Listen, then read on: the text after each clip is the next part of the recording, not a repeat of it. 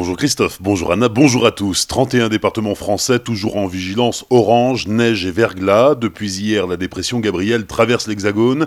L'Alsace reste pour l'instant épargnée par les abondantes chutes de neige, mais les prévisions restent difficiles à établir selon les météorologues.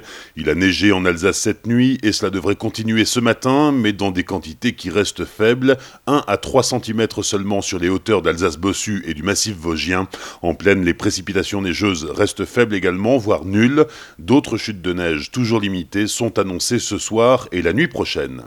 Trois suspects arrêtés hier à Célestat, deux autres à Winsenheim, dans le cadre de l'enquête sur l'attentat de Strasbourg. Ces cinq personnes, parmi lesquelles un septuagénaire, font partie de la même famille. Elles sont soupçonnées d'être impliquées dans la fourniture de l'arme utilisée par Sheriff Shekat.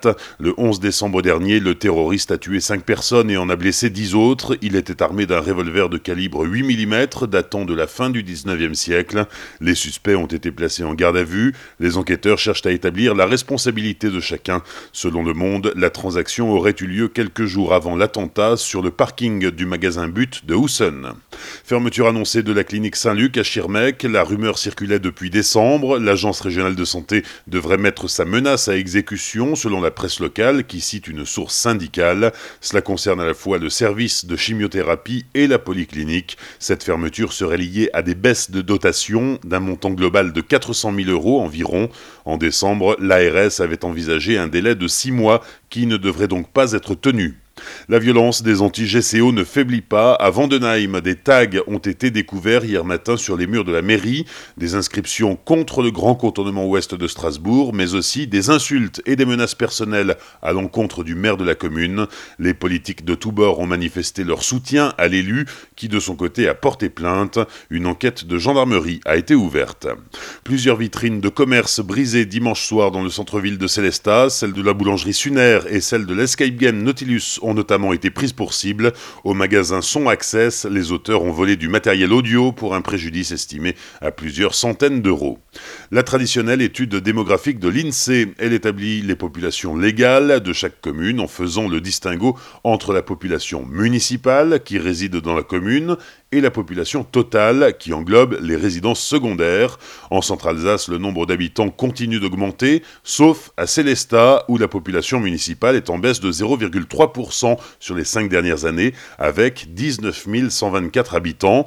Le maire de Célestat estime que ces chiffres sont totalement faux. Selon Marcel Boer, avec 1800 logements supplémentaires construits depuis 2001, les chiffres devraient être revus à la hausse, d'autant que depuis plusieurs années, il n'y a pas eu de recensement total dans la commune. Malgré tout, Célestat reste la commune la plus peuplée de Centre-Alsace, devant Sainte-Marie-aux-Mines, Châtenois, Markolsheim et Chervillers. Célestat qui perd aussi la course frappadingue cette année. Après l'échec de la première édition l'an dernier, les organisateurs ont décidé de ne pas revenir. La frappadingue 2018 avait réuni seulement 600 participants contre les 2500 espérés. En revanche, Célestat récupère le passage du Tour de France 2019. Finalement, l'étape du 10 juillet entre Saint-Dié-des-Vosges et Colmar passera notamment par Dambach-la-Ville, Chervillers, Célestat, Châtenois et par le Haut-Königsbourg. En basket, belle victoire de la SIG hier soir en Ligue des Champions. Les Strasbourgeois ont battu les Italiens du Virtus Bologne, actuel leader de la poule. Score final 83 à 80. Il y avait du hockey sur glace hier soir, 38e journée de Ligue Magnus. L'Étoile Noire de Strasbourg s'incline à domicile face au Duc d'Angers 3-0. En revanche, les Scorpions de Mulhouse l'emportent 2-1 sur la glace des Lions à Lyon. Bonne matinée et belle journée sur Azure FM. Voici la météo.